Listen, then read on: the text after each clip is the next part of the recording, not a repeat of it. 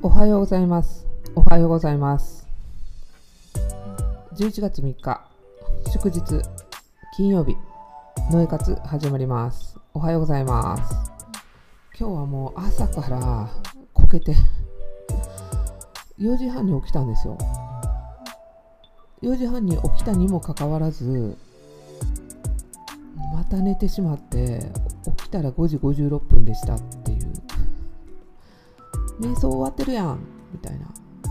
もう飛び起きた。2分で着替えました。なんとか6時のヨガに間に合ったんでよかったです。ボケボケでした。いや昨日あの夜ねあの昨日長かったんです。90分。通常稽古ってあの空手の稽古って60分なんですけど昨日は90分あったわけですよ。だからって言い訳じゃないんですけどね。まあ、昨日、型の稽古だったんで、そんなに対して、あの、すごい大変だっていうことはないんですけど、あの、終わりがけにね、あの、腕立てと腹筋を5セットやりまして、結構もうそれがガッときたっていう。いや、どうですかね、皆さん。ちょっと皆さんに今今日はちょっとあの聞きたいなっていうことがあったんですけれども自分の得意不得意って分かってます？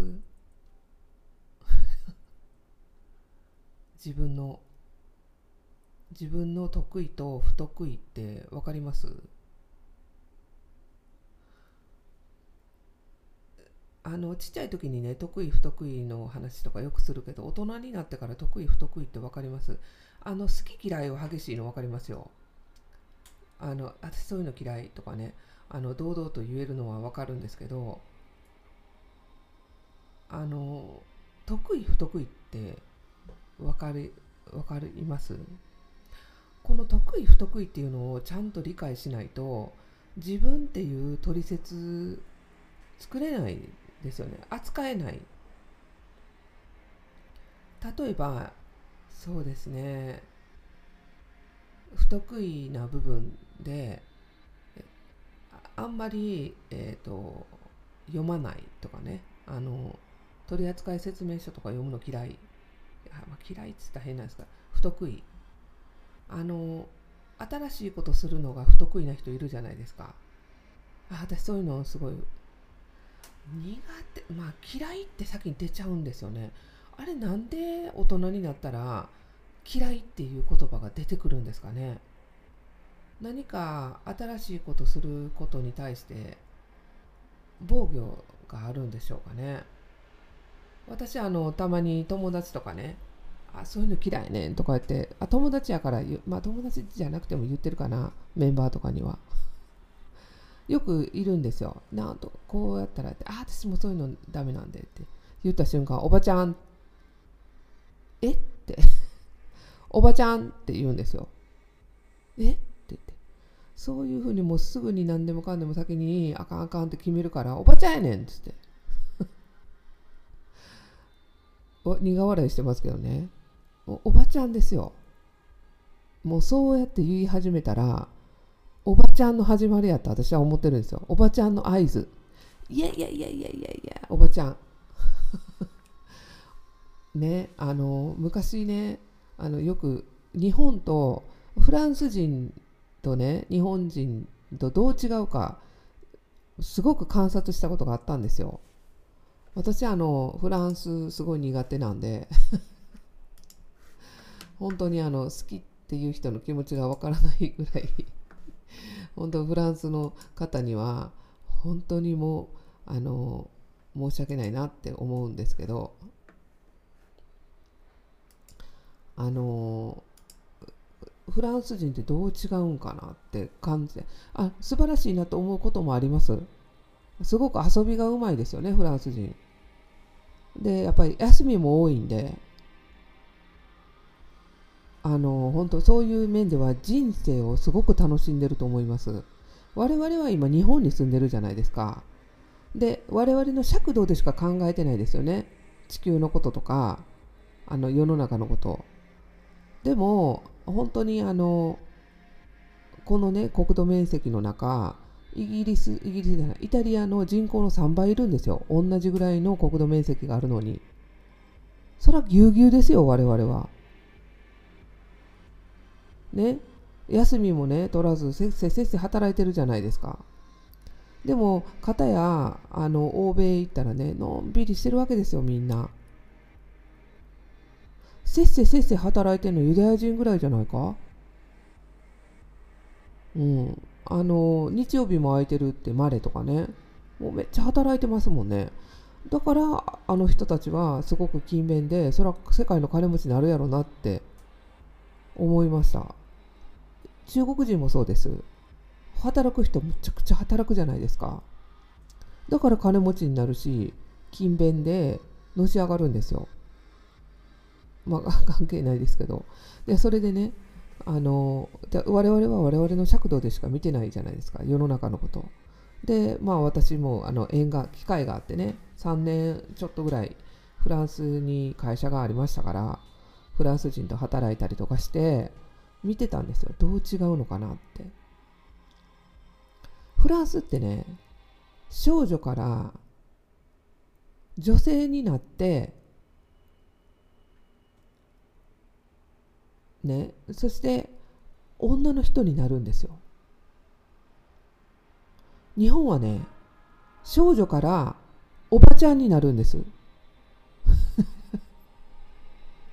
いや今時のね30代40代とかあの綺麗なお母さんいっぱいいますから少女から女性になってるなとは思うんですけど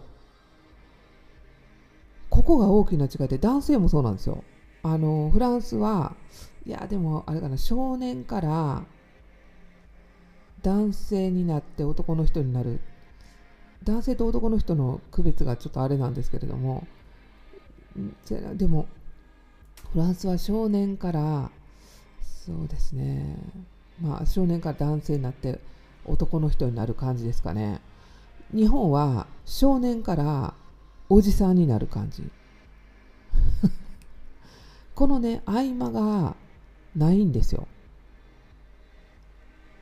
お互いに育んでいくっていう。あの常に向こうの人って女性であり続けてるしねやっぱり性文化をすごく楽しんでるじゃないですか。そしてねあのやっぱりそういうこうレッスンになったりとかすると必ずあの離婚しますよね。だから日本みたいにないですそういうの。あの一緒に居続けるとかそこう自分が女性として扱われないんだったらもう別れようみたいな。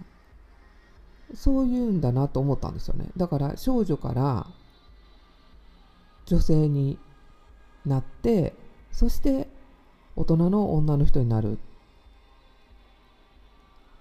男性も少年から、ね、男性になって大人の男の人になる。それが大きく違うんだなって思ったんですよ。うん。まあ、私も人のこと言えないですけどどうですか？あのたまにたまにっていうか、まあ、よく見るよく見るんですけどやっぱ自分がやっぱその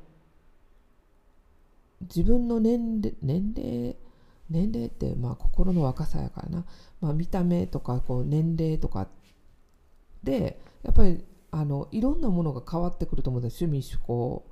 着るものであったりとか。変わってくるのにあの全くこの人は若い時からこの服ずっと着てたんやろうなって同じ服じゃないですよ。こあ若い時の服のまんま年取ってるなっていう人がいるわけですよ。だからあのあそれであれなんだ。なんか似合ってないんですよね。その年年齢とともに肌の質感も変わってくるし若い格好がいいかって言ったらそうじゃないですか。若い時ってどんなに安い服着てもかっこよく見えるんですよ。ね、あの近くにカフェがあるカフェっていうかなコーヒースタンドがあるんでそこの頃かっこいいんですよね。でもあのまんま私が来たらどうかって絶対にあの若作りしてるなって。感じなんで綺麗ないですけどかっこいいんですよ。でも我々は我々で白いシャツ着てもすごくかっこよく着こなせるしなんかこうそれ安いとか高いとかじゃないですよ。なんか我々は我々の服の着方ってあると思うんです。メイクの仕方もそうです。やっぱり若い時と違ってあの垂れるじゃないですか。やっぱりその垂れる時の感じで頬のねチークの入れ方やったりとか私はこうやってこうこうやってやってるだけなんであのユースケに教えてもらってねあのファンデーションの付け方やったりとかベタ塗りではなく本当にこう部分に塗ったり、まあ、本当ユースケとあのみちるさんのおかげで本当にこういろんなメイクのやり方を気づけたんで本当良かったなって思ってるんですけどなんかそういう形でこう年齢とともにあメイクの形も変わってくるしそれこそ得意不得意やと思うんですよ。自分の。自分をちゃんと見る。そして自分の苦手。あ私こういうの不得意やなっていうことを気づく。そして自分が得意なところを伸ばす。それやと思うんですよ。私ねあの今日なんでこの話してるかって明日、えー、と4日の夜9時からイブルルドちゃんとあのインスタライブやるんですけれどもぜひ聞いてほしいからこれも話してるんですけどおばちゃんだからと女性でいる意識忘れかけてました。ダメですよゆかさん。女性でいましょう。いつでもおばちゃんになり下がれる。でも女性で居続けるっていうのは努力がないと無理。ね。そしてやっぱりその綺麗な人ってずっと綺麗でいるために努力してるわけですよ。ね。だからもうやろう。何の話したっけ？すぐ忘れた。ありえちゃんありがとう。そうイブルルトちゃんとね。あの明日ありがとうございますりえちゃん。で明日ちょっとインスタライブやるんですけどこの面白いことに私は表のエレメンツ三名学で言うと雨なんですよね。雨。汽水っていうね。習得本能。ね。体験経験の水。ね。努力っていうかねあのこう意識なんですよね。意識すること。体験経験の水なんです。三名学で言うと。えっ、ー、とエレメンツで言うとルルちゃんの雨なんですよね。雨ってあの、まあ、水の性質持ってるんで動き回らないと腐ってしまうんですよ。だからもう常にこう何かやってないと何かやってないと。で私に足りないものは火なんですよね。火が足らないんです。5行のうちの。でこの5行のうちの火っていうのは何かって言って伝える伝達本能とかなんです。私こうやって配信してるじゃないですか。こうすることによって自分の5行が回るんです。我々は5つのエレメンツを持って生まれてきてるんです。で、えーと、その見たその生年月日だけで生年月日だけでね裏の裏っていうのが全部見えるんですけどその裏側にあるエレメンツの中で足りないところがあるんです。でも足りないっていうのは自分で補ってるんですよね。知らないうちに。例えば、えーと、土が足らない人とかになってくると気づかぬうちにコツコツ何か積み上げてたりとか何か、えーと、その勉強なんかなんていうのかな、えーと学校に通ってたりとか勉強してたりとかそういうことを自ら自分でやる人が多いんですよね。自分の足らないところをどんどんどんどん足していくんですよいろんな意味でそして5行が回ると5行が回らないと巡らないと運気も巡らないっていう考えなんです。でこのエレメンツ占いで私は日が足らない。ほんでこの配信っていうのをね始めてやっとこれで5行がこう回り始めるんですよ。根っからのねあの私コツコツ型なんです。あのわーってやれやりそうに見え見られるんですけど割と本当にコツコツコツコツ亀タイプなんです。なんか1個決めたらじっくりやけどコツコツコツコツやる感じなんですね。それなんでなんかなと思ったんですよ。でルルちゃんが「ノエさんの裏エレメンツって何やろ?」って言ったんですよねえー、何何？何って裏エレメンツなんかあんの？って言ってあるんですよって。その人の本質の裏側。間違った。裏側の本質。裏側にある私の裏側にある本質がなんとね太陽だったんですよ。みんな太陽ってえ？って思うかもしれないんですけど火があったんですよね裏側に。でかつ太陽ってみんな太陽が気まぐれで今日は照るのやめとこうってなったことないじゃないですか。太陽って本当に同じ時間同じ軌道に乗ってまあ地球が回ってるからなんですけどね。常にずっと働いててそして太陽は常に太陽もまあ回ってますから太陽は常に同じ周期ですよね。だから太陽太陽エレメンツ持ってる人っていうのは真面目なんですよ。意外にわーってやる風に見えてすっごい真面目なんです。だからイブルルちゃんもめっちゃ真面目です。重田のチコちゃんもめちゃくちゃ真面目。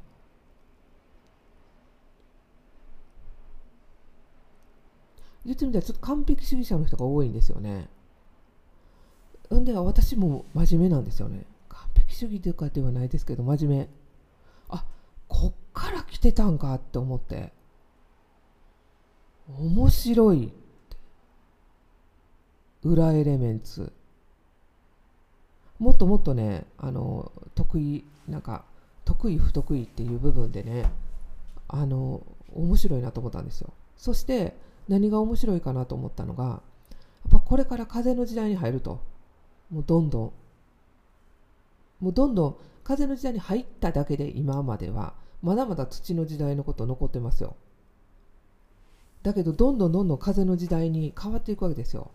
もう人との人との出会い方ね人との付き合い方そして社会の仕組みもういろんなことが全部変わるわけです今から。大きく。どうですか？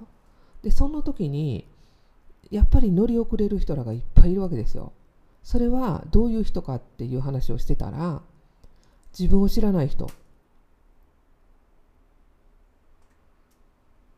自分の本質を知らないのに人のこと聞いてあそれしようとかね。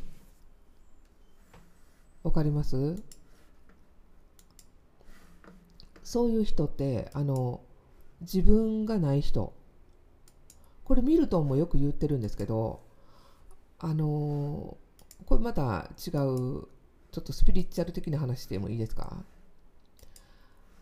？2012年以降にアセンションしたって言ってるじゃないですか地球が。あのアセンションっていうのは何かって言ったらあの我々もみんなアセンションしてる仲間なんですよ。なんでここにおるから。あなたたち生きてますよね今。地球の次元がどんどんどんどん言ってみたら OS のアップデートしてるわけですよ。ね。OS のアップデートをずっとし続けてるわけです。地球は。バージョンを変えてるわけですよ。あの新しいバージョンに。でそこに、えーと、我々があのその乗っかってるというかバージョンアップしてる地球にいる。だからバージョンアップする時そのき変わり目例えば冬至とか、えーと、夏至、えー、春分点秋分点そういう時にのこう転換期にこう変わっていくわけですねその時に体調がおかしくなったりとかっていうのはバグるわけですよコンピューターで直すと地球が。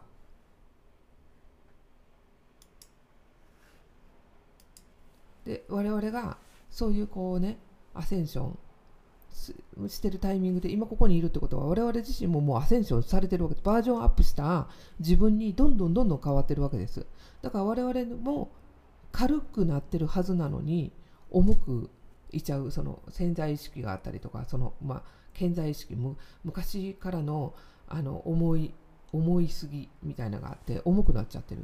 これを変えていかないといけない。んですけどこのアセンションしたアセンションをするって決めた時にこれサーラさんが言ってたんですけどどうやら地球はもともとが地球があってその周り一層にエーテルエーテル体よくエーテル体エーテル体って言うじゃないですか。オーラ自分があってエーテル体があってオーラがあってエーテル体があってそのエーテルに囲まれてた。だから死んだらもうそのまますぐあの世に行ってでいやあの次やるべきことっていうのをミッションを持ってまた生まれてきてっていうそういう繰り返しやったにもかかわらず我々はそのアセンションアセンションじゃないあのあそれそれでどんどん冷静が高まったんですよ人間の。あの習得が早かったから。このままだと宇宙を脅かす存在になるんじゃないかと思ったらしいんよ。我々はハイブリッドなんでどっかの惑星の人からともう地球にいる生物と掛け合わせて作ったって言われてるんです。今最近あの奇跡のりんごの木村さんの話がよく出てきてたんで YouTube 見てるんですよね木村さんの昨日から。いやすごいんですよ木村さん。やっぱり UFO に連れ去られた話を何回もすごい赤裸々にするんですよ。りんご畑でここかここで連れ去られたんだよって言って津軽弁で言うんですけどちょっと聞きにくいんですよね。字幕欲しい。いや本当に。で木村さんの話を聞きながらね超面白かったんですよね。ぜひ皆さんも聞いてください。木村さんめ面白すぎやんな。ここで連れ去られたんだよ。っつって。で全然知らない人に農薬使わんとリンゴがあんなに実ったじゃないですか。ほんじゃ全然知らないすごいでかい男の人に脇を両脇をグッて両両脇から2人がかりでグッと上げられて農薬使わんとこういう育作物が育つことを外に撒いたら分かってるやろなって。君あなたの子供は何年何月何日生まれ？奥さんの生年月日とかも言われて脅されたらしいですよ。アメリカではもう絶対に奇跡のりんごの木村さんの本売れないんですって。だって農薬使うのが当たり前になってるから。怖いよね、でその木村さんも言ってたその宇宙、ね、我々ね地球人っていうのはそういうこう掛け合わせたハイブリッドだって。でこのどんどんどんどん進化していったわけですよ精神的にも。生まれ変わって生まれ変わって。やってたらこの宇宙の存在がこれサーラさんの話ですよ。サーラさんってね5万年前の記憶を持つね。あそうなんですか。お土産もらったけど朝起きたらなかったんですよねって。あそうそうですそうですそうです。木村さんね。でサーラさんが言ってたんですけど。でそれで宇宙存在がどうしたかってね誘拐っていうのを作ったって。ね。そのエーテル体のエーテル界のあごめんエーテル界やった。地球誘拐エーテル界っていうのがあって誘拐っていうのを作ったって。誘拐っていうのを作るとどうなるかってなくなったら今まではそのミッションが終わってなくなってそして新しいミッションを持って生まれ変わるからアップデートされた魂やったのに誘拐っていうのを作ったからこれ輪廻っていうのができてしまったんですよ。生まれ変われない。いや生まれ変わってるけど魂のアップデートができてない。アップデートができへんようにしてしまったんですよね。だから何回も何回も何回も何回も輪廻してしまったんですよ。で、ブッダがこういう話があるんです。輪廻はしたらあかんと。転生はいいけどって。この輪廻の輪を解こうとそして悟それで仏教が開かれたって言われてるんですよこの輪廻の輪を解くために輪廻をしてしまって我々はずっとその魂が忘れてしまったんですよね。何をやるために日本地球に生まれてきたか。だだ遠い過去なんでその使命を持ってることが。だからもうカルマでカルマで転生してるわけやから殺されたら殺され殺されたら殺すとか親親子をなんとかって言ってこうもう命題をつけてどんどんどんどん自分で転生をどんどんどんどん転生では輪廻をしてしまってるからどんどんどんどん魂が何のために生まれてきてるのか忘れてきたわけですよ。で地球がどんどん重くなったらしいんですよね。その幽体があるおかげで。誘拐があるおかげで。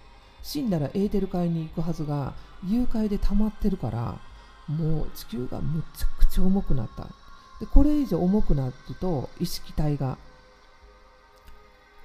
銀河系全体を引っ張ってしまうから地球が重くてそれではまずいということで誘拐っていうのを2012年に壊したらしいんですよ。宇宙連合みたいなのがあるらしくてそこで会議をして誘拐を壊そうって言って誘拐を壊したらしいんですよね。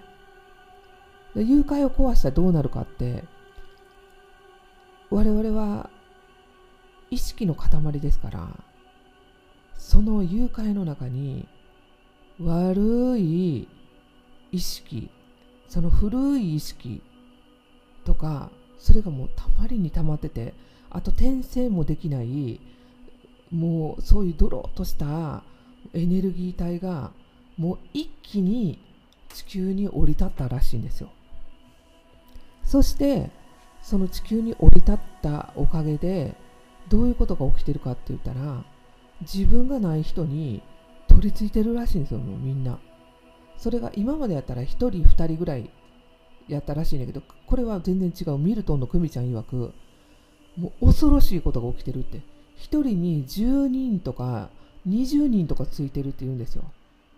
もうこんなみんなだって生まれ変わりたいからもう自分がない人に乗っかってるらしいんですよね。もう俺も俺も俺も俺もみたいな。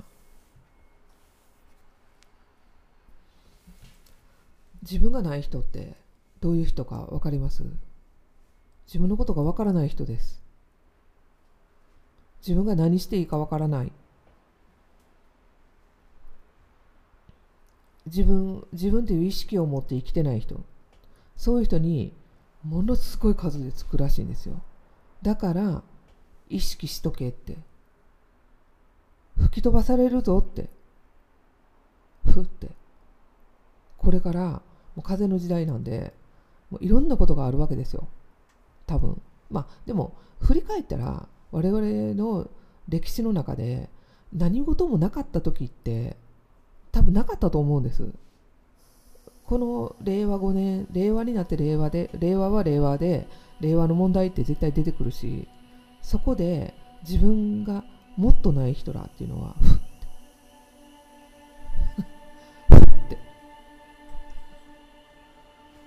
消えると思う。なのでルルちゃんも言ってた。これからは自分を持ってなかったら自分の得意を生かすっていう人じゃないと本当に生き残れないって。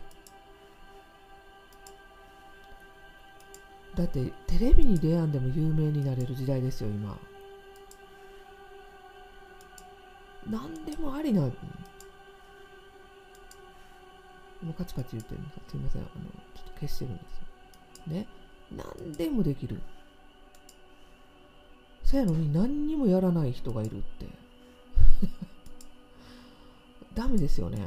なんかやろうよっていう。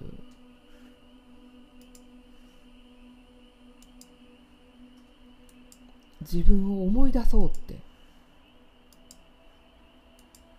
まあそのうちの一つがね今度19日にやるエレメンツ講座なんですけど自分のね私雨っていうエレメンツでしかも来年にどういう雨っていうね特性を持ってどういう1年になるかっていうのもルルちゃんと話しながらちょっと皆さんとレクチャーしてそしてね本質の部分ですよね。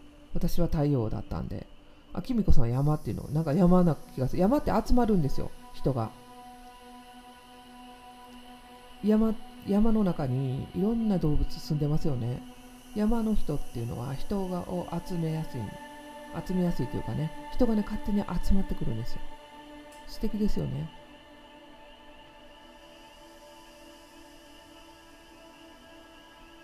でもあそっかそっか。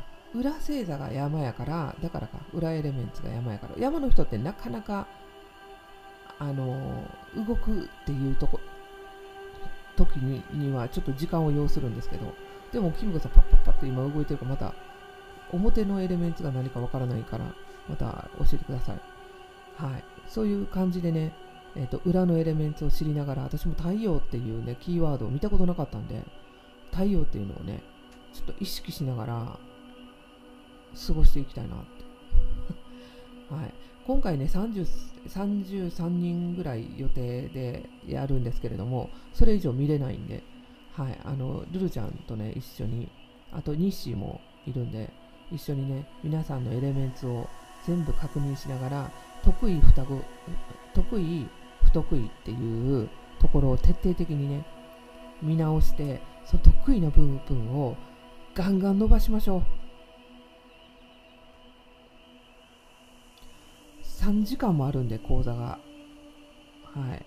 あのかなり充実した講座になると思います。えっ、ー、と11月19日1時 ,1 時半から3時間4時半まで。もう徹底的にあなたのエレメンツをもう深掘りして解体して得意不得意でもうあのそこを見見分けてしっかりやっていきましょうよ。えっ、ー、とうちのサロンりえちゃんここここでやります。ぜひ来てください。はい。りえちゃん、ぜひ来てください。あ、ほんじゃ、あれかな。えっ、ー、と、うちのメンバーももう申し込んでるから人数減らしとかんと。リアルオフライン、オフライン会話。楽しみ。イブルルドちゃんと、えー、と11月19日、えー、と1時半からこちらでオフライン会とオンラインでやりますんで、オンラインの方もね、徹底的にあのエレメンツ調べて、表エレメンツ、裏エレメンツ、はい、をあぶり出して自分の得意をねどんどん伸ばしていきましょう。自分の不得意も分かった方がいいです。あそうそうこういうの不得意やったんやなって。不得意不得意って別に悪いことじゃないです嫌いっていうよりは。これからは嫌いっていうより不得意って言いましょう。OK、はい、私もあの不得意ありますけど世間話とか。社交辞令とかありますけど私は不得意なんだなって思うだけで別にそれが嫌いとか好きとかじゃない。嫌いな人もね昔はいてたんですよ。あのこういう人が嫌いやなと思ってたんですけどだんだんね年齢とともに嫌いな人って出てこなくなりますよね。苦手な人ははいますよ。でもその苦手な人でさえ私は自分のペースにする自信があるんで。ということで皆さん良い一日をお過ごしください。Have a nice day 良い一日を。お過ごしください。